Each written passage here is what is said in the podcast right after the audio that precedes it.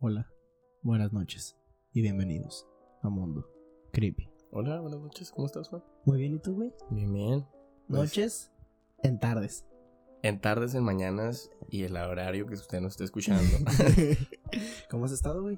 ¿Qué tal Bien, tu bien. semana? está, este, pues bastante lenta, la verdad. El mundo está en caos ahorita, pero muy feliz, ¿no? Que salió Trump de, de, Sí, de al su momento que puesto, estamos ¿no? grabando, acaba de perder Donald J. Trump su color. este, pues para la gente que no nos ha escuchado, somos un podcast de comedia. Que cuenta y trata, bueno, trata de relatar cuatro historias, cuatro creepy, creepypastas. Este, Y pero o historias con, de terror. Pero con su debida jiribilla, ¿no? Con su jeribilla. con su twist cómico, este, ni él ni yo sabe de qué vamos a hablar esta noche, así que, este, ¿qué te parece si empiezo yo? Va, va, empezamos. Va, la primera historia se llama El pastor y el demonio. Ah, ñeñe. ¿Qué tanto escribes? me preguntó mi papá mientras yo tecleaba mi computadora personal sentado en el sofá de la sala. Le dije que escribía una historia. Que le valga. que, te, que te valga. Pues que le valga verga. ¿Qué te importa, papá? Oh, déjame en paz, no me entiendes. Él quiso. Ah, perdón. Le dije que escribió una historia. Él quiso saber de qué. Y mira, Mira, chismoso. dale con el. Chinga, chinga, copyright. Empezó nuestra primera conversación formal sobre mi hobby de escritor. Le conté que me encantaba inventar cosas en mi cabeza y que había encontrado en la redacción una forma de dejarla salir. Lo interesante de este episodio fue que mostró genuino interés en mi pasatiempo. Generalmente para él, si no es referente al estudio, es una pérdida de tiempo, pero en esta ocasión me presentó verdadera atención y, apareció y pareció mostrar verdadero interés en que yo tuviese semejante forma de divertirme. ok. O sea, hace papá típico mexicano de escribir. ¿Qué? Eso es para viejas. Tú estudia y No, hazte rico. Pero el güey le dijo que se puso buen pedo. No, pues sí, güey, pero o sea, de todos modos, el- la actitud del papá. Acaba de decirte que el papá es Ah, normalmente. Que es mierda. Ajá. Que es mierda, que es mierda. Pero bueno, ¿no? Punto para el papá. Este, ¿y por qué no escribes del bisabuelo? Me preguntó. Mi árbol genealógico es una de esas cosas por las que nunca he mostrado curiosidad en mi vida. Conocí a mis abuelos paternos y conozco a mi abuela materna. Según entiendo, mi abuelo materno fue, es, un desgraciado que tuvo, no. Un hijo de puta. un pinche perro desgraciado que tuvo más que 20, de 20 hijos, 10 de mi abuela y otros tantos con otras mujeres. Mmm, era un fuckboing. Mm, Mm. Otro México. Era otro México. Era otro México. A eso se reducía mi conocimiento sobre mi familia, y más allá hasta que mi papá me habló de este personaje tan peculiar que fue mi bisabuelo. La verdad nunca me hubiese imaginado que mi familia fuese así de interesante. Mi bisabuelo Jorge Villegas fue hasta cierto grado un brujo. ok. Ah, pues a gusto. Brujito. Y un, un brujo fuckboy. Un brujo fuckboy. Digo hasta, Embrujaba con sus encantos. digo hasta cierto grado porque no era nada como lo que conocemos. Se podría decir que pasaba perfectamente como una persona normal. Es más, se podría decir que hasta intentaba hacerlo, pero vamos por partes. A ver, por partes, pues. No vamos a... da- eh, Ya, ¿no? Por error partes. 404. No voy a usar este espacio para contar todas las anécdotas de las que me habló mi papá, ya que aunque todas son más de, lo, más de increíbles este, y originales y a la vez tétricas que haya escuchado en mi vida, también son bastante largas, pero voy a dar unos ejemplos. Mi papá me dijo que para mi abuela ya era una mujer capaz y sedienta del mundo. El bisabuelo Villegas trabajaba en una granja de Santiago Papasquiaro, en Durango Ok. Criando cabras, criando cabras, mira, Ah, era un- mira, ten- wow, el nombre de profesión, ¿eh? Para mantenerlos a ambos. Para Entonces- matarlos en un ritual. sí, un poquito shady, Sí, ¿no? Qué raro que fueran cabras. ¿Qué te parece, mi amor, si nos vamos a Duranguito? Mira, mira, ¿qué te parece? Ponemos un ranchito de cabras, y Cabras, nos hacemos cabras, ricos Mira, allá. leche de cabra, rituales de cabra. Queso de cabra. ¿Qué ¿Qué, dijiste? Nada. Leche de cabra. Eso. Leche de cabra, que es de lo que más se vende. Mi abuelita quería venir. Ah, perdón. Este, en ese entonces él ya tenía cerca de los 60 años y estaba muy malo de su pierna derecha. Apenas si podía caminar. Mi abuelita quería venirse para Ciudad Juárez, que estaba en pleno auge económico. Eran los años 40. Qué bellos momentos, ¿no? Sí, qué bello cuando no nacía. Y el desarrollo industrial en el norte de la República estaba alcanzando, en un, estaba alcanzando un punto clave. Además de que Juárez era la potencia algodonera número uno en el mundo, claro. O sea, Creo que ya güey. no, ¿no? O todavía. Qué triste. Yo nunca supe que Qué triste, Mr. Cagada. Yo, Chiste la, local. eh. yo la neta nunca supe, güey, que vendíamos algodón. ¿El de azúcar? Acabas de decir. Ay, ya. El algodón, No, no, de sí. mamando. A ver, de hecho, había leído en una estadística que le ganábamos a Egipto, creo. En matanzas. No, en algodón. Ah, ah, ah, estamos siguiendo. Ok, Sí. ok, acá, ¿no? Este. Esto impulsó a la abuela a escaparse una madrugada y venir a la frontera, mientras el bisabuelo dormía.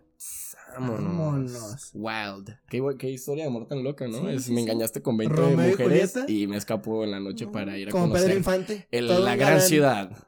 Todo un galán Pedro Infante. En- eh, ella no tuvo problema, no le fue muy difícil no. ya que los campesinos migraban al norte por centeras y ella no tuvo problema para ponerse de acuerdo con alguien que le trajera. Que le trajera. Así le dijo, que le trajera. Ok. Entraron a Ciudad Juárez por Samalayuca y fueron hasta lo que ahora es la zona centro de Ciudad Juárez, a las orillas del río Bravo y al puente de Santa Fe, al Paso, Texas. Sí, bueno. ah, sí. Claro, ¿Dónde está el Kentucky? sí. El viaje no duró más de un día porque nada más se detuvieron para comer una vez. No me preguntes cómo, porque no sé. Se- me dijo mi papá. No me preguntes cómo, no sé por qué. Pero lo primero que vio cuando se bajó del carro fue el bisabuelo Villegas sentado en la banqueta esperándola con su bastón en la mano. ¡Hola! Perrote. Le dijo a mi abuelita que había ido a llevársela de regreso a Durango. Y cuando le. No, ¿cuál perrote? No es su propiedad, señor. Ah, no, yo decía el brujo. bastón. Ah, ah, sí. Y no, un con un bastón yo dije, ¿no? "Ah, perrote, con un bastón. Y cuando le preguntó cómo había llegado, él respondió: it, caminando. Ok, Ok. Era Flash. yo creo. Eh, invocó a ¿Quieres que lo vuelva a hacer? El bisabuelo fue una vez a una boda de rancho a la que no lo invitaron e inexplicablemente hubo una plaga de víboras que terminó arruinando la fiesta. Classy el señor, no hay nada más classy que aventarle una plaga de víboras a la boda de tu vecino, ¿no? Pues es buena idea. Mira, A mí se me hace que... yo no soy Muy mal por- mira. Yo no soy responsable de la gente que lo haga, pero si lo hace, que lo grabe. Pues sí, ¿no? Estaría así como... Sí, Chido. mira, mira, Yo, yo, digo que sí se hace yo les viral. digo, yo les digo que no lo hagan. Yo digo que se hace viral. Yo digo que se hace viral. Yo digo que, que graben un TikTok. No sí, un creemos. TikTok. Bueno, este, las condenadas serpientes de cascabel salieron de todas las partes y asustaron a las personas, aunque, este, haciendo un recuento de los hechos, no hubo heridos ni mordiscos. Quizá eso fue lo que tenía el bisabuelo en su silla, riéndose de todos mientras las serpientes los rodean. Te Ah, digo, pues era un plan para reírse Plan un rato. Eh, eventualmente el bisabuelo Villegas quiso establecerse y quiso pertenecer a la iglesia católica. Para esto tuvo que confesar quién era y la vida tan singular que llevaba. No conozco todos los detalles de la iglesia católica. No se me ocurre una penitencia adecuada para la brujería, pero me parece que la impusieron fue la que le impusieron fue un tanto exagerada. Un día de viernes por la tarde le ataron las manos a la espalda, ¡A le hicieron, le hicieron arrodillarse, le hicieron limpiar todo el pesebre con la lengua. ¿What? Comenta con la iglesia. Él nomás invocó serpientes y Era le otro pegaba México. a su esposa. Era otro México, güey. lamentable, lamentable. Otro México. Eh, el bisabuelo Villegas era todo un personaje en la familia y de hecho. Un personajazo, un personajazo, mijo. Pues limpió todo un estado con la lengua. No, hombre, el bisabuelo Sí, se no, aventaba. hombre, le Hablaba decíamos- pura cagada el güey. el lenga larga, eh. No El- paraba de tragar y tragar tierra el cabrón. Pero, pero todas las anécdotas que me contó mi padre, hubo una que me llamó. Ah, perdón, el bisabuelo Villegas era todo un personaje, fam- un personaje en la familia. Y de hecho existe una versión oficial. No es canon, ¿eh? No es canon, ¿eh? Pero ahí va. Que eh, el famoso corrido de Modesto Ayala está inspirado en él. ¿Del Modesto Ayala? I don't know. that No, guy la mira, Mira, el Modesto Ayala, un saludo al Modesto, al Modesto un Ayala saludo donde donde estés. esté. Máximo respeto. Estamos agarrando señal. Pero de todas las anécdotas que me contó mi padre, hubo una que me llamó la atención más que ninguna otra. Una que se remonta a aquel rancho de Pas, Pasaqui, Papa, Papasquiaro, perdonas. Papasquiar. Donde él trabajaba cuando cabras. cu- donde trabajaba cuidando las cabras. Y lo que le pagaban ahí era su única fuente de de ingresos. No era mucho, pero necesitaba el dinero y no podía trabajar haciendo otra cosa. Su pierna tenía días y buenos y días malos. El día que ocurrió esta anécdota que me contó mi papá era uno de los días buenos. Ok.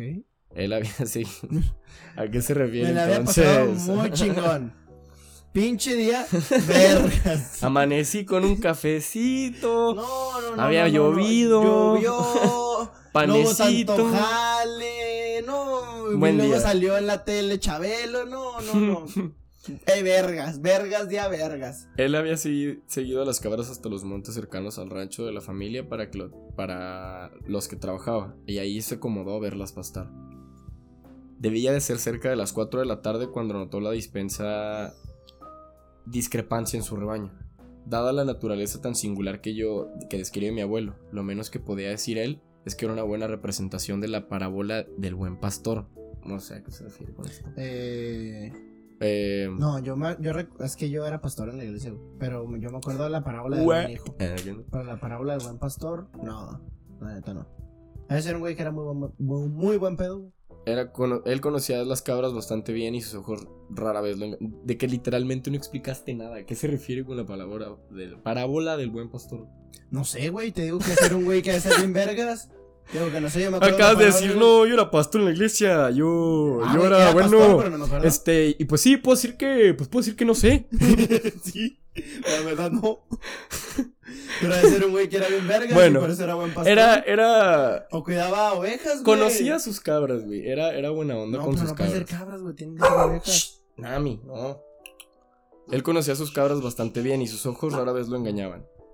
Quiso decir eso mientras de- estaba de más, ya que el rebaño del rancho estaba compuesto de cabras blancas, grises, cafés y pintas. La cabra negra que se movía entre el rebaño no pertenecía a su patrón. El bisabuelo se levantó y se dirigió hacia la cabra. No había dado cinco pasos hacia allá cuando la cabra comenzó a moverse entre el rebaño. Al verla extender, al verse, al verla, perdón, extrañado, se detuvo y ella, aún más extraño, dejó de avanzar junto con él. Estaba seguro que lo miraba. Volvió a ponerse en movimiento y la cabra negra lo imitó. Supo en ese momento que su intención era que la siguiera, que la cabra se apartó del rebaño y subió el cerro, y el bisabuelo hizo lo mismo. Cuando se quedó muy atrás, la cabra se detenía a esperarlo. Eran aproximadamente las 4.20 cuando... Ah, la hora adecuada. no sé de qué estás hablando. Yo. Porque otra vez Juan No, viene con no. sus referencias de horas No, y el tiempo. No. El A tiempo. mí me han dicho que el 420 es buen momento. A mí me han dicho, eh, 420. Y yo, eh, 420. ¿Ya? Ay, ay. El bisabuelo lo identificó de inmediato. Ah, que perdón, ya me, ya me perdí. Yo también. Este. Ya llevo horas perdido con historia. La cabra O sea, fue- entró ahí. Mira, O sea, tenía un rebaño. En pocas palabras, una el, cabra. Siguió una cabra ya. el señor vio en su rebaño una cabra negra que nunca en su vida había visto. Y dijo, oye, algo aquí anda mal. ¿Por qué? Porque conozco a Panchita, Songironguis Y y Juan, Rosita y la otra que nadie quiere. Y la negra. y dijo, oye, ¿esa, ¿esa de dónde es? Entonces dijo, hey, amigo, sígueme. Se empezaron a subir la montañita y ahí es a las 4.20. La cabra este, entraron a una cueva en la mitad del cerro que se veía oscura y angosta. En- la cabra entró ahí sin mucho problema, pero el abuelo tuvo que acu- acunclillarse para poder ver dentro. Ahí dentro, venga la redundancia, señor persona que lo escribió, había algo con la luz propia. Con luz propia, el bisabuelo lo identificó de inmediato. Era oro. No solamente oro, sino doblones perfectamente circulares y relucientes como se describen en los libros de piratas y se veían en los sueños. Solo que este Yo no estaba... cuadrados o rectangulares. Nunca Esos son lingotes, apa. Y esto era oro, ¿no? Te está hablando de monedas, o sea, Ah, bueno. doblones. ¿No sabes qué es un doblón? No. Yo conozco otros doblones. Otra prueba de que Juan no cursó la primaria. No, conozco otro tipo de doblones, güey. Pero. Cállate Sí, ya. Pero así un doblón de oro, dije, ah, ese era un lingote. Solo que este no estaba, no, estos no estaban en un cofre, sino que regados por todo el suelo arenoso de la cueva, que no era recta, sino inclinada hacia abajo. Inmediatamente dejó su bastón en el suelo, se arrastró dentro, pues, pues, oro, Pues sí, ¿no? Pues claro. Y aproxi- se aproximó Porque al tesoro, pues, pobreza. que estaba a unos 5 metros de la boca de la cueva. Lo vio, lo tocó, era tan irreal. El bisabuelo Villegas se caracterizaba entre muchas cosas porque mantenía su cabeza fría en todo momento. Incluso en este, aun con el oro frente a él, no perdía de vista aquella debajo de un cerro, aquella que estaba debajo de un cerro. En una cueva a la que lo había llevado con una cabra negra, que acababa de desaparecer en la oscuridad. Quería el oro, pero se sentía en una trampa. Aun si tuviese que agarrarlo, que cargarlo, perdón, se le sería imposible sacarlo todos de una sola vez. Se dijo que su propiedad sería eh, sacarlo de su prioridad, perdón, sería sacarlo de esa cueva y luego vendría por él. No tiene sentido eso, pero va. Así que se dispuso a arrojar su tesoro fuera. Ah, ya no entendí. O No, es que lo que el güey decía era de que aún si lo puedo sacar, va a estar muy cabrón de que me lo pueda llevar. Ah, Entonces lo que dijo es: lo va a tener todo afuera. Simón. Ujú, Ok, entiendo. Pero en cuanto cogió el Yo me primer puñado de llevado- Me hubiera doblones. llevado tantito, güey. Por si ya no aparecía. El, pri- pues ahí va, el primero. El primer eh, doblón. El primer doblón. eh. Pero en cuanto cogió el primer puñado de doblones y lo arrojó. ¿Por qué como niño chiquito? cogió. Pero eh, cogí un puñado de doblones. El oro nun- Este. Ya me viste perder otra vez. Y lo arrojó fuera de la boca de la cueva. Algo extraño sucedió. El oro nunca. El oro nunca todo el sueño. What? Tu compa lo escribió. Yo creo que como que el oro nunca tocó el suelo, yo creo. Se mezcló con el aire y dejó de existir, sí. Ese efecto tomó desapercibido al, bisa, al, al abuelo y le pareció tan desconcentrante que sintió que nada había sucedido del todo, por lo que repitió el acto. Tomó otro puñado y lo arrojó afuera de la cueva. El efecto fue el mismo, el oro se volvió aire. ¿Es todo o nada? dijo una voz que no provenía de ningún lado en específico. Papá nunca me explicó el significado de estas palabras. Para mí significan muchas cosas, pero para el abuelo tuvo un, único significado. Lo entendido fue de inmediato y replicó: Pues sea por nada, quédate con tu pinche oro. el señor. Pues, sea- pues sea por nada, quédate con tu pinche oro, yo no quiero Quédate a la nada. verga con tu Ah, pinche maná. dinero jodido. Acto seguido, se arrastró fuera de la cueva, se levantó y no había dado ni dos pasos hacia su bastón cuando el poderoso impacto lo sobresaltó. Se volvió para recibir el último suspiro de esa cueva del demonio y este venía acompañada de polvo y calor. Si no hubiera visto la gran roca moverse un poco y la arena suelta que desplazaba literalmente hacia abajo, podría haber jurado que la cueva nunca había estado ahí. Y ahí terminó la historia Y ahí del se abuelito. acabó la historia del abuelito, que era bien culero. y Primero que nada. quedarse con. Era La misógeno. Era bien codo. El vato pensaba que las mujeres eran de su propiedad. Pero era lo que, suficiente clase para tener un bastoncito. A gusto. invocar fresco. serpientes cuando lo invitan a fiestas. ¿Sabes qué? A la verga. ¿Qué, qué, qué? ¿Cómo andan? ¿Cómo andan? Yo llegué aquí con unas, unas cervecitas. Híjole, don, sabe que. Sabe que no le vamos a aceptar las caguamas porque pues sabe que no está invitado. ¿Ah? ¿Ah? Ah, ¿Quieres unas serpientes? ¿Quieres unas serpientes, cabrón? Y lo todo ¡ah! dentro de la fiesta. ¡ah! Y luego, ándale, ándale, no hay nada más clase que unas serpientes. Y así se fue feliz a su casa a reírse. Cucho. ¿Quieres ir tú? ¿O voy yo? Va, si quieres, yo voy con. El mon. El mon. El mon. Ah. Ah, ca. El Ya mon- se fue. Ya se fue. El monte Phil Barrera. de las Ardenas. Existen muchas historias de fantasmas originadas en la Segunda Guerra Mundial. Pero quizás la menos conocida de todas sea la del Monte de las Ardenas. Tal vez su inexactitud histórica, ya que realmente no existen documentos, por lo menos no desclasificados, que nos den veracidad de este suceso. Sin embargo, son pocos los relatos valientes de valientes aventurados que en busca de artilugios de guerra se adentran al bosque y exploran los derruidos y maltrechos túneles que conforman las redes de búnkeres abandonados tras la guerra ¿Y qué? Perro miedo. y que horas de caminata llegan a un monte que ninguno ha logrado ubicar geográficamente, pero que todos aseguran que es el lugar donde extraños sucesos ocurren. O sea, güey, la neta, la neta, güey, ponte a jalar, cabrón. Neta, ¿para qué vas al Pero es bosque a buscar historia, lana, padre. güey? Pero es historia. No, no, no, pero ellos van a buscar. Siguen siendo vestigios históricos. ah, pero- Ah, va, vamos a ver. Vamos a ver si te metes al pinche bosque. ¿Has visto? ¿Has estado a las 3 de la mañana viendo a los vatos limpiar y encontrar los cascos de algún militar nazi? Es muy entretenido. Y aparte lo llevan a, a- a museos, amigo, y nos ¿Hay videos en YouTube? En todos lados, papá. Ah, En todos lados, Parino. En todos lados, hermano. Los veré. Carnal. Los veré, los veré. Aunque tal vez lo mejor sea contar esto desde el principio. El bosque de las Ardenas fue testigo de una de las batallas más importantes de la guerra, la conocida como Batalla de las Ardenas, en la cual el ejército alemán, en Ah, un movimiento desesperado por darle golpes fatales a, la fuerza- a las fuerzas aliadas en el frente occidental, planificó y llevó a cabo una gran ofensiva con el ejército de fren- con el objetivo de frenar el avance de los aliados de esta forma. Poder enviar más recursos y soldados al frente oriental, en la cual los alemanes no le estaban pasando nada bien.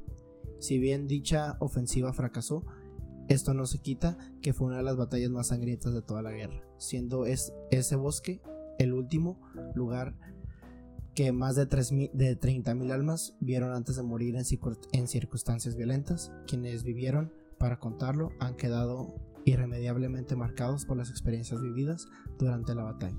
Pero quienes tengan la historia más desgarradora sean los sobrevivientes de la División 98 de la Infantería esta- estadounidense. Custodiados por lo que quedaba en la novena División de Infantería y la onceava División de Infantería Mecanizada Alemana, ubicadas en la colina bastante notoria gracias a, a los fuertes impactos de artillería que tenía, los hombres de la División 98 pensaban que sería un trabajo fácil. Al fin de cuentas, las divisiones alemanas apostadas con esa colina habían sufrido grandes bajas por fuego artillero. Qué equivocados estaban. O sea, pinches vergazos. O sea, les cayó toda la tropa a los Le- les cayó toda la tropa este, aliada a los nazis. Qué bueno.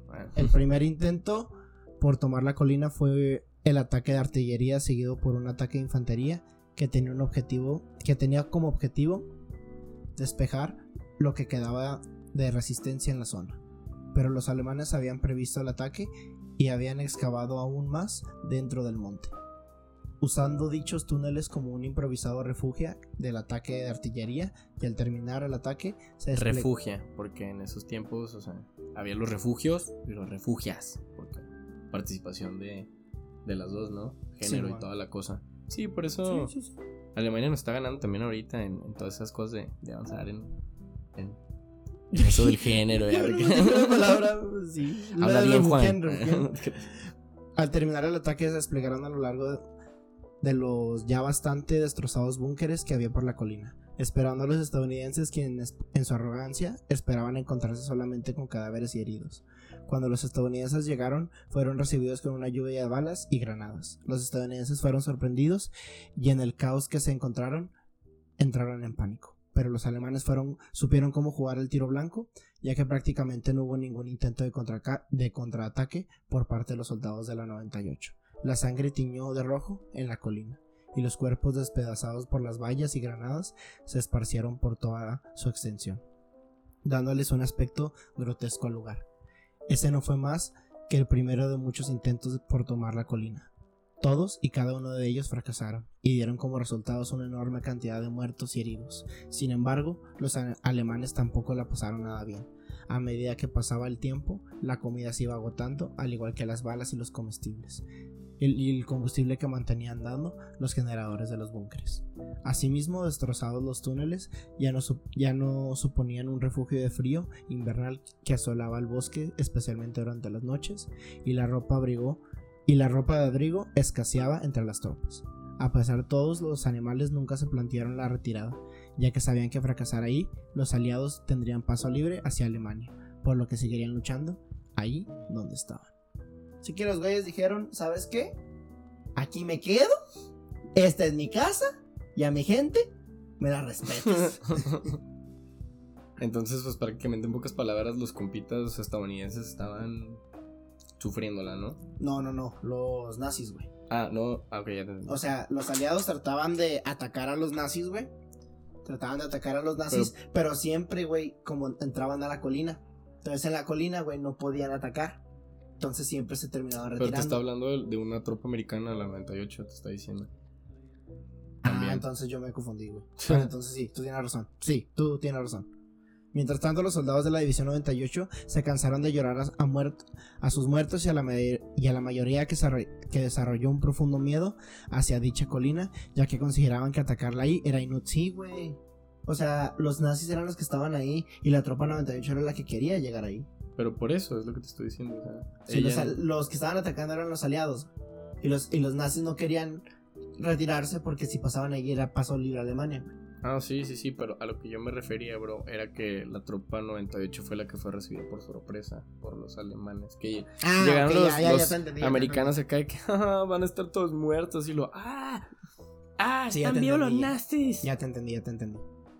Y nadie quería ser carne de cañón en contra de las defensas alemanas. Por lo que el general de división decidió que lo mejor era rodear la colina y esperar a que los alemanes se rindieran o en su defecto murieran de hambre. Pasaron las semanas y entre los soldados alemanes empezaron a brotar la locura y la enfermedad. El frío le congeló a muchos las extremidades, generando dolorosas gangrenas, literalmente se estaban pudriendo en vida. Otros, ante la falta de alimentos, recurrieron al canibalismo, comiéndose a los cadáveres que encontraban por, el, por todo el monte y bebiendo, la, y bebiendo la nieve. Por la culpa de las escaramuzas estaba machada la sangre y vísceras.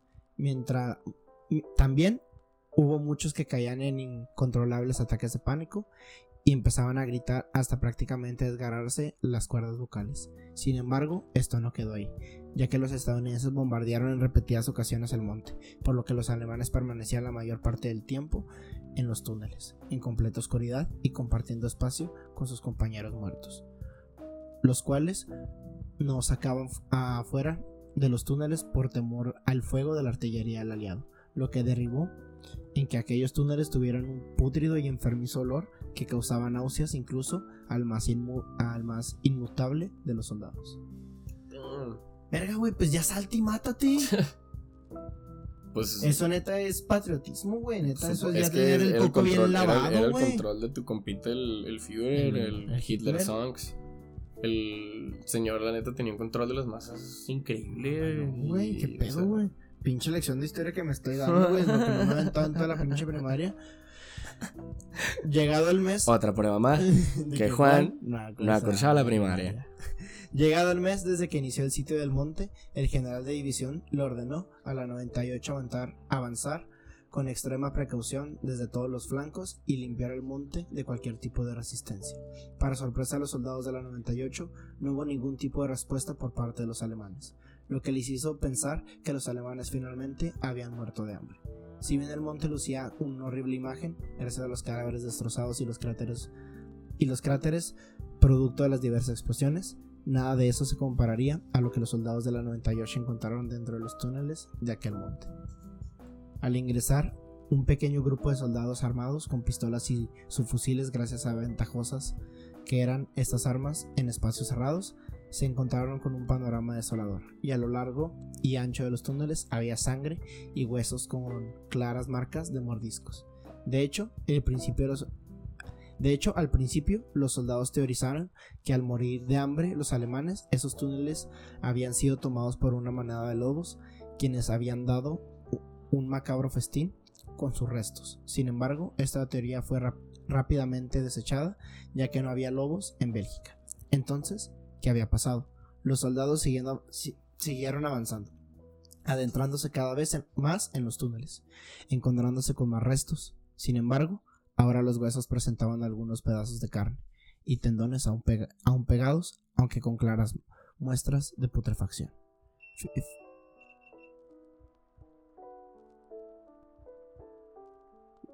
Finalmente, al llegar a lo más profundo de, los, de dichos túneles, se encontraron con algo que nunca más olvidarán.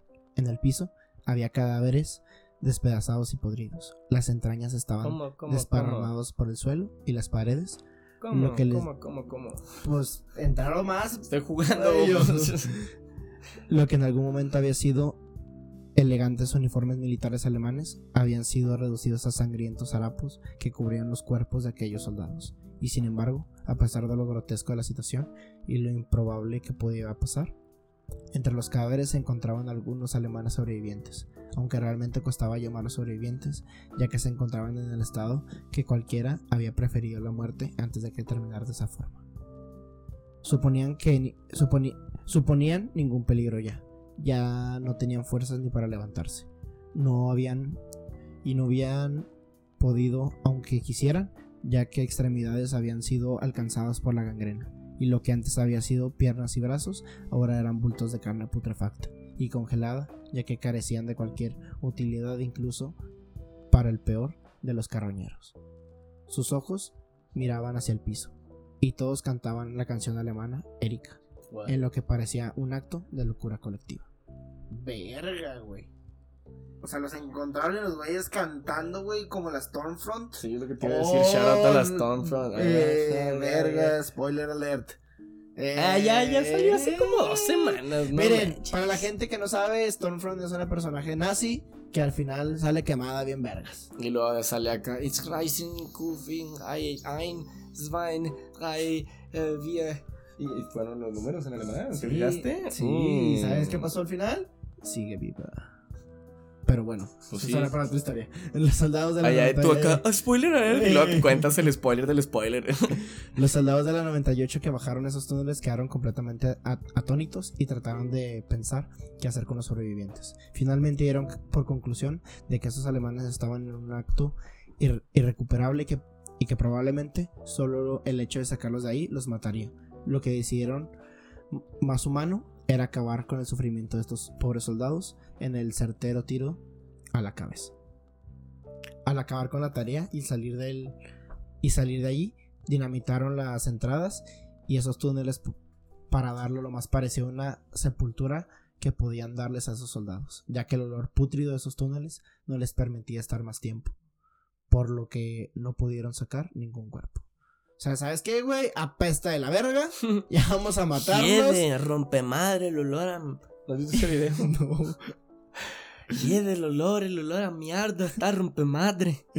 A la verga, no, sí, huele bien pinche ojete, traen en esa madre, huele hasta Alemania. ¿Y luego? Ahora que sabes un poco de la historia, te podrás preguntar, ¿qué tiene que ver ahora con esto? Gracias por la lección de historia, señor. ¿Qué tiene que ver esta horrible historia con fantasmas? Bien, si bien dice, los, si bien dice las almas de los soldados alemanes, custodian las montañas y sus túneles aún después de muertos. Muchos fanáticos de los artilugios militares visitan los bosques de las Ardenas todos los años en búsquedas de, balas, cartuchos, cascos y, adem- y ade- y demás material militar abandonado a la incertidumbre. Muchos afirman que después de largas caminatas, adentrándose en el corazón del bosque, hay un monte que muestra obvias marcas de bombardeo y aunque aún conserva un pie algunos destro- destrozos búnkeres que alguna vez sirvieron de refugio para las tropas alemanas. Dicen que no es raro escuchar voces que susurran la canción Erika y ver sombras que observan desde los residuos de, desde los derruidos búnkeres. Incluso se pueden escuchar disparos a lo lejos, casi como si algo estuviera advirtiendo de no adentrarte más en el bosque. El relato más escalo- escalofriante pertenece al joven español llamado Daniel, quien es un gran coleccionista de material militar, lo que le llevó a buscar innumerables veces en lugares tales como la playa de Normandía, el río Rin y lugares como y lugares que se puede permitir visitar gracias a su posición económica. Sin embargo, la cuenta que la más memorable y aterradora de las búsquedas ocurrió en las Ardenas. Él dice que al adentrarse más y más en el bosque, dio con el nombre con el nombrado monte. Y seguro de que ahí encontraría artefactos de guerra, no dudó en entrar en los búnkeres que todavía no habían sucumbido al paso del tiempo. Una vez dentro del primer búnker, se encontró con lo que parecía la entrada de un túnel que mostraba claros indicios de que había tratado de ser dinamitado. Pero por alguna, pero, pero por alguna razón las cargas explosivas de, de esa entrada no habían detonado. Daniel, quien no es ningún tonto, sabía que no era buena idea entrarse en el túnel, ya que la dinamita todavía podría estar activa y el túnel tan antiguo podría derrumbarse en cualquier momento. Hombre inteligente. Hombre El sabio. primer muchacho inteligente de las creepypastas La hasta la fecha. Por lo que decidió entrar. Por lo que decidió que lo que podía encontrarse ahí no valía la pena. Sin embargo, cuando estaba a punto de volver a, la- a su búsqueda de los artilugios militares, escuchó unos pasos a distancia. Parecían provenir del túnel y venían en, y venían en su dirección. Al principio Daniel pensó que eso era mala jugada de su subconsciente. Pero luego pudo escuchar de forma nítida como unas voces rasposas y gutu- guturales cantaban con, con increíble sintonía la tan famosa canción Erika. Dichas voces se encontraban cada vez más cerca, y Daniel, sin dudarlo, salió corriendo del lugar para nunca más volver, ya que el miedo que le generó esa experiencia fue mayor que cualquier otro tipo de curiosidad que los artilugios militares le podrían generar. Ahora que conoces la historia, ¿te atreves a visitar el bosque de Chapultepec? pues me gustó, nada más que siento que pudieron haber usado otra historia al final como para escribir. O lo, lo, ¿Lo lo estaba? ajá, porque eso es más como un... Allá adentro hay algo malo, ¿eh? Trucha. Allá, eh. Vamos, ay, ojalá te hubiera gustado un Pues pendejo a lo bueno que te creas, sí, es, es eh, aquí eh, es donde me voy a... El abogado del diablo, quieres que te meta un pendejo para que vea que ahí que se escucha. Viéndole cara acá, de que no se metan. Y lo, ay, qué historia tan más aburrida. ah, pues la, ya la, le pasó. Pues si ya te pasó, sirve de Ah, historia. Este ¿no? artilugio ha de ser de la guerra de los jardines. Mm, no sé, creo que 10 pesos. Eh, a mí me parece que esto es falso, amigo. Eh, yo creo que te Voy a llamar a mi experto que tiene aquí viviendo en Las Vegas eh, literalmente cinco minutos. La y- verdad, te hubieras muerto en el túnel, amigo. No vale la pena. Imagínate que un día sí que arriesgues la vida. Así que este túnel puede explotar en cualquier segundo y aquí estoy de idiota buscando artilugios militares y luego llegas al precio de la historia y lo que te diga el compa del Rick, no, me parece que esto es falso, eh. Bueno, que es, es, es Don Cangrejo. ¿no? es Don Cangrejo. Ah, la, la verdad está bien vergas. Lo vi y dije, mm, un quinientón, pero le tengo que sacar ganancia. Y luego- Entonces toma cinco pesos, un dubalín y elige un chicle de esa de la máquina. Y ya, ¿no? Te quedas ahí con tu cara de idiota, así como, "Mm, vale la pena. Ah, valió la pena. Pero, en fin, te va la mía. Este. Es nacional. La neta, yo en lo personal nunca he ido aquí a este lugar, pero es ¿El la historia de el parque de Plaza Sésamo. Sésamo. Plaza Sésamo. Plaza Sésamo. Muy bien. Plaza. Plaza Sésamo. Acá de que sin canción. Vamos. Güey, no me acuerdo. Te Plaza Sésamo. Muy bien. en esta historia. Perdón. El parque de Plaza Sésamo. Plaza Sésamo. En esta historia les contaré lo que realmente pasa en el parque Plaza Sésamo. Plaza Sésamo. que está ubicado en Monterrey, Nuevo León. Está un poco largo, pero créanme que es todo muy cierto. Muchísimo personal. El Elmo Regio. No, hombre, me encanta la carne asada y pegarle a mi vieja. A mí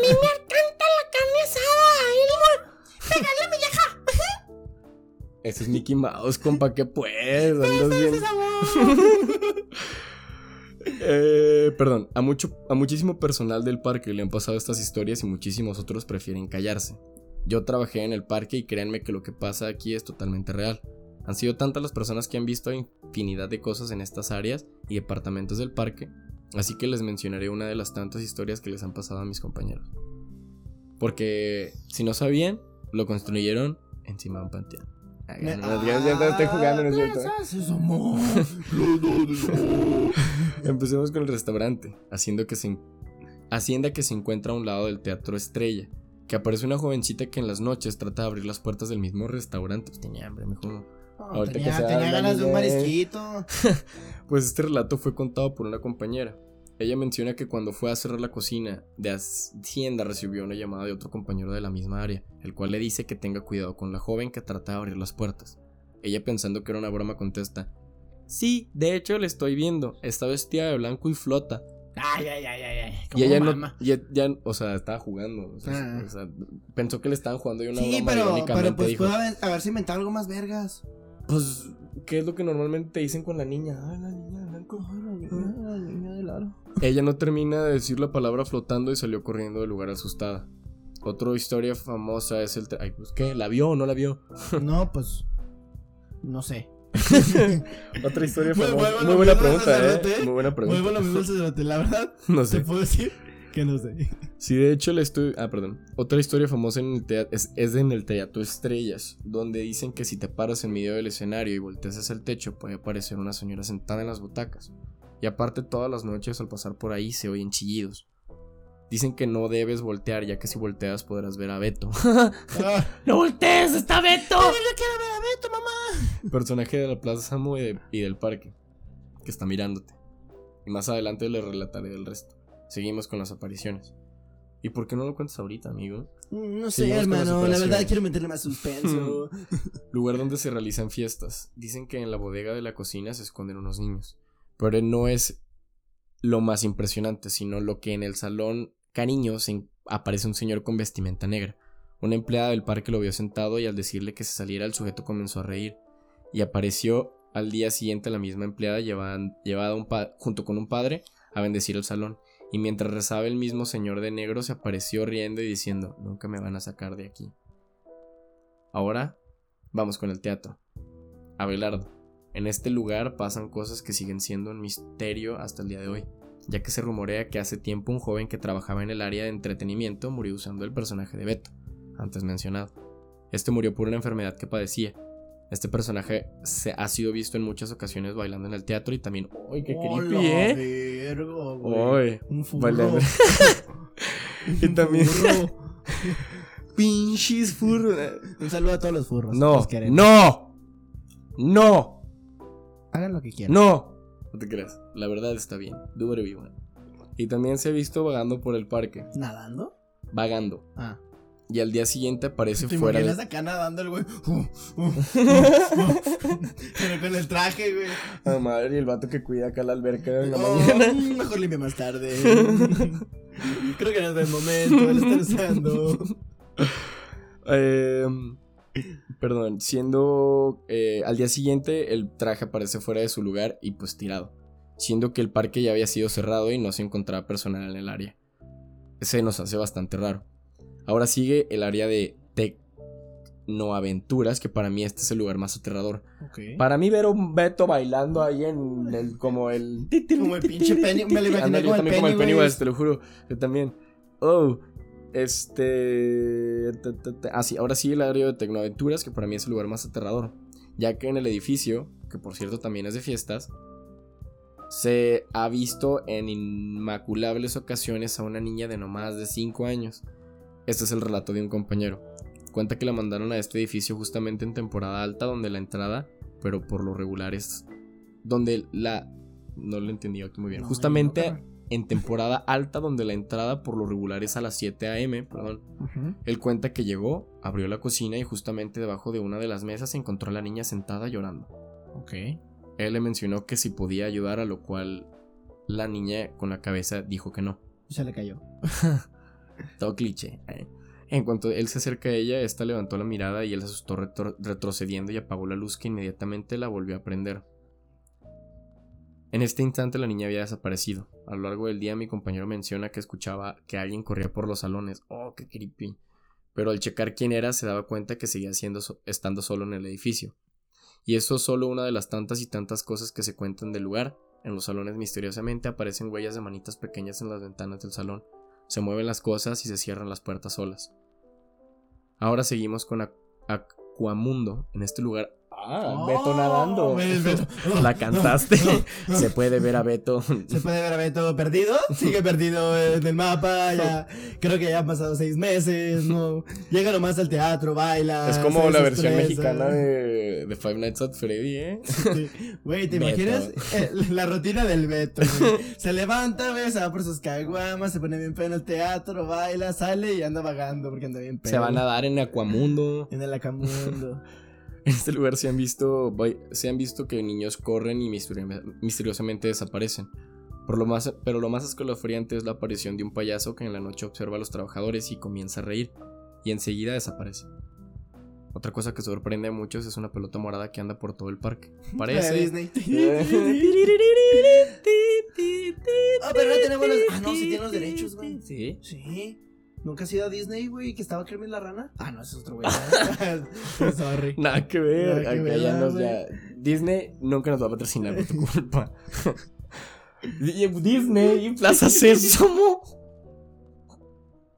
No nos va a es que me mamaban los Muppets, güey. El Plaza Sésamo casi no lo veía. Acá, Mickey Mouse. Kermit.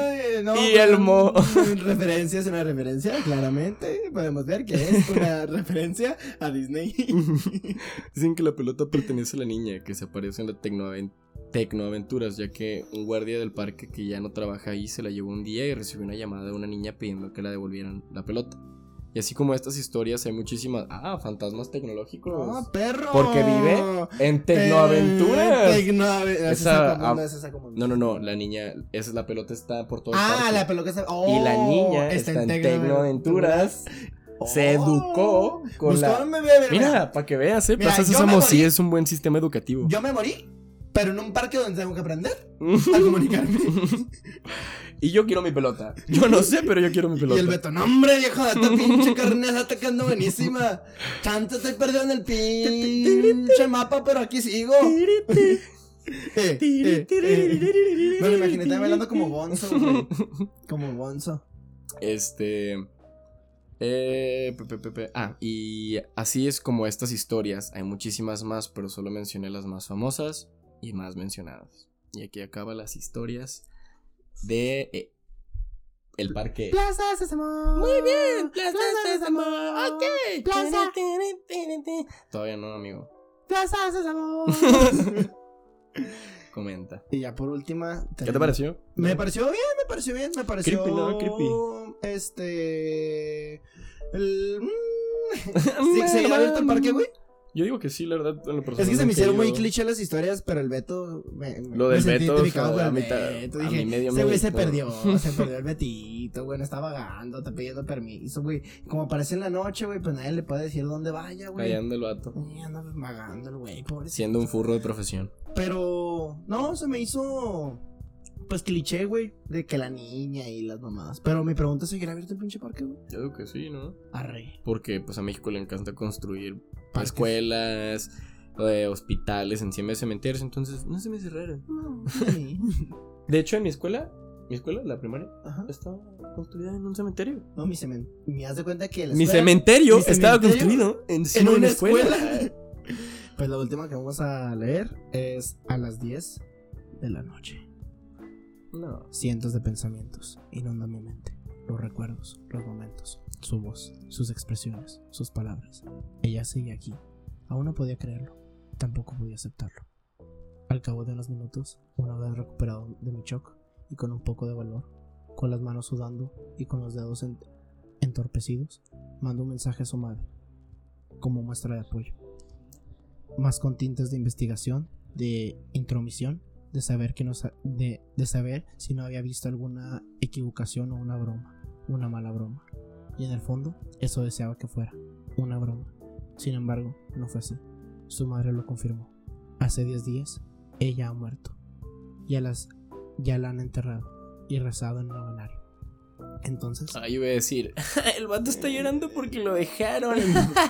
No, y lo, qué bueno que no dije nada, me hubiera visto acá bien idiota. Entonces, solo entonces, mis músculos se destensan y, y mi rostro se pierde.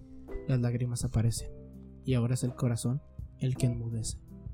Mi cuerpo se abandona, se pierde en la nada, sin poder regresar. Se va lejos, lejos. No, bien grifote. Dijo, no, mira, se murió, pero yo sigo vivo. De pronto, mi llanto cesa de manera inmediata. Un pensamiento, como un sable, corta todo de tajo. Todo esto ¿Qué? que estoy sintiendo. No. Mi rostro se desvanece, mis ojos se abren. Aprieto mi mano y mis dientes. Me vengo. El corazón late. Clásico. Clásico. El corazón con fuerza. El corazón late con fuerza. Mientras mis pensamientos se clavan con una idea. ¿Cómo puede ser? Ya por tu culpa ya no se me va a quitar eso de la cabeza. ¿Cómo puede ser que está muerta? ¿Cómo puede ser que esté muerta si yo he recibido sus mensajes estos nueve días? ¿Qué? Camino inquieto por la habitación, de un lado a otro. Todo tomo el móvil y reviso la conversación por si había, por si había algún error. Pero no, ahí estaban los mensajes de estos días. Me siento en la cama, mis brazos me tiemblan. No sé qué pensar. Me levanto de la cama. Me miro al espejo sin poder entender lo que está sucediendo. Entonces, levanto la vista. Y reflejado al espejo, miro el reloj colgado en la pared. Son las 10 horas. Y en el bolso izquierdo, el pantalón un pitido, acompañado de una, de una vibración. Hace que salte como gato asustado, erizado. Se hiela todo mi cuerpo. Inquieto con miedo, saco el móvil del bolsillo para revisarlo. Tengo un mensaje nuevo. Abro la, la aplicación y entonces leo. Buenos días. Espero que te encuentres bien. Lo prometido es deuda. Te dejo mi saludo como cada mañana. Estoy esperando a que tú pierdas para que vengas a visitarme y al fin conocernos. ¿Qué? ¿Está enamorado de una persona muerta o como que al Le fin estaba conocernos? hablando como que se estaba sexteando con una muertita. Se dio cuenta, se paniqueó y luego la muerta le dijo, mira, mira, mira, mira, mira, mira, mira. Yo no sé cómo está este pedo de las sexualidades hoy en día, pero mientras yo vea tu contenido y todo el mío, cada mañana ¿Estás muerta? No pasa nada. No pasa nada. un mensajito. Claro, no, pues claro. Si hubo consentimiento de parte del fantasma y el, el humano, pues. Bueno, del humano ya no sé, ya no digo nada. Quién Pero- sabe si. Pero mira, depende. A mí Si las fotos que le mandan son de ella, literal ella ya pudriéndose, pues ahí la pienso. Pues. Pues. Pues sí, ¿no? No, pues puede ser un fantasmita. Uy, hay de locos a locos, ¿eh? Mira, puede que le mande una foto así de la nada. Y luego le mira, mira, Le manda una foto así, un selfie, pero no se ve nada. Y es luego, un a ver, fantasma. mira, ponle el contraste y dice, ay, ay, ay, oye, Mira, ponle negativo, chiquito. Ponle No, negativo no, para no, que no. veas. ¿Quién fuera el negativo? ¿Quién fuera positivo para llegar a ese negativo tan rápido? Pues, la neta, sí me sacó de. de. de tripa acá. Dije. Como, como, como. Yo pensé que era de que una historia de un batito que la dejar su novia. Y luego de la nada dije, bueno, falleció su novia. Y no, es que no fue su. Estaba hablando con un fantasma. Se hizo match en Tinder con un fantasma el vato. Le picó Megle y no vio nada y le estaba escribiendo y dijo, oh, perrote. Sí, El- sí. La inteligencia artificial de esta compu. la, el- la tecnología de pasos exponenciales, wow. Sí, no, era la niña, güey, de Plaza Sésamo. Plaza Sésamo, ven a visitarnos al parque. Oye, ¿no has visto mi pelota? Oye, ¿no has visto mi pelota de casualidad? Creo que la dejé en el parque, pero no sé si tú has ido. ¿Te acuerdas el, el verano pasado que pasaste por el área de tecno diversión? ¿Te acuerdas que había un monte donde apestaba bien feo? Al lado había un Plaza Sésamo. Pero No, bueno, yo, yo la neta siempre quise ir cuando estaba chiquito porque había comerciales, pero pues nunca se me hizo. yo nunca supe del parque hasta ahorita, güey. ¿Neta? Neta, yo Bueno. no, no, no. Y menos que estaba Yo en lo, que no yo, yo lo que no sabía es que en la Ciudad de México hay un como eh, ah, una montaña rusa que tiene los personajes de bueno hace años que no paso por ahí pero están los personajes de Telmex acá como parque Telmex Ah, no los de qué, parque, los, de, los, del Infinitum. Ya es hora de dormir. Porque cantando la mañana jugaremos. no me acuerdo Sí. oh a ver a ver canta la canción Eh, me lavo los dientes Sí, sí, sí. me sí, pongo sí, sí. pijama Simón, Simón, Simón. un beso mis papis Ese era, güey. Sí sí me acordé ya me acordé Vamos Pues estuvo todos bueno. a dormir, que mañana jugaremos. Nos podremos divertir, pero Mm, mm, mm. por lo pronto hay que dormir. dormir. Una mamá así, güey. ah qué Pues- buenos momentos Bueno, pues con esta canción nos despedimos. Yo soy Champagne Fred. Yo estoy en Instagram como intelecto alguien bajo web. Gracias por escucharnos otra noche y buenas tardes, mañana o noches. Eh, compártanos en todas las redes sociales, síganos compartiendo sus historias, por favor. Este, si no subimos episodios tan, tan constantemente a la semana o en una fecha establecida. Estamos en pandemia, eh, sean un poquito pandemia y la escuela y el trabajo conscientes. y está un poquito pesado. Pero contenido siempre van a tener hasta que podamos dárselo de la mejor manera, les pondremos el contenido en YouTube. Claro, les mandamos un abrazo, un saludo en cualquier parte del mundo que estén y nos dé gusto que nos escuchen y nos compartan. Un abrazo, buenas noches. Buenas noches.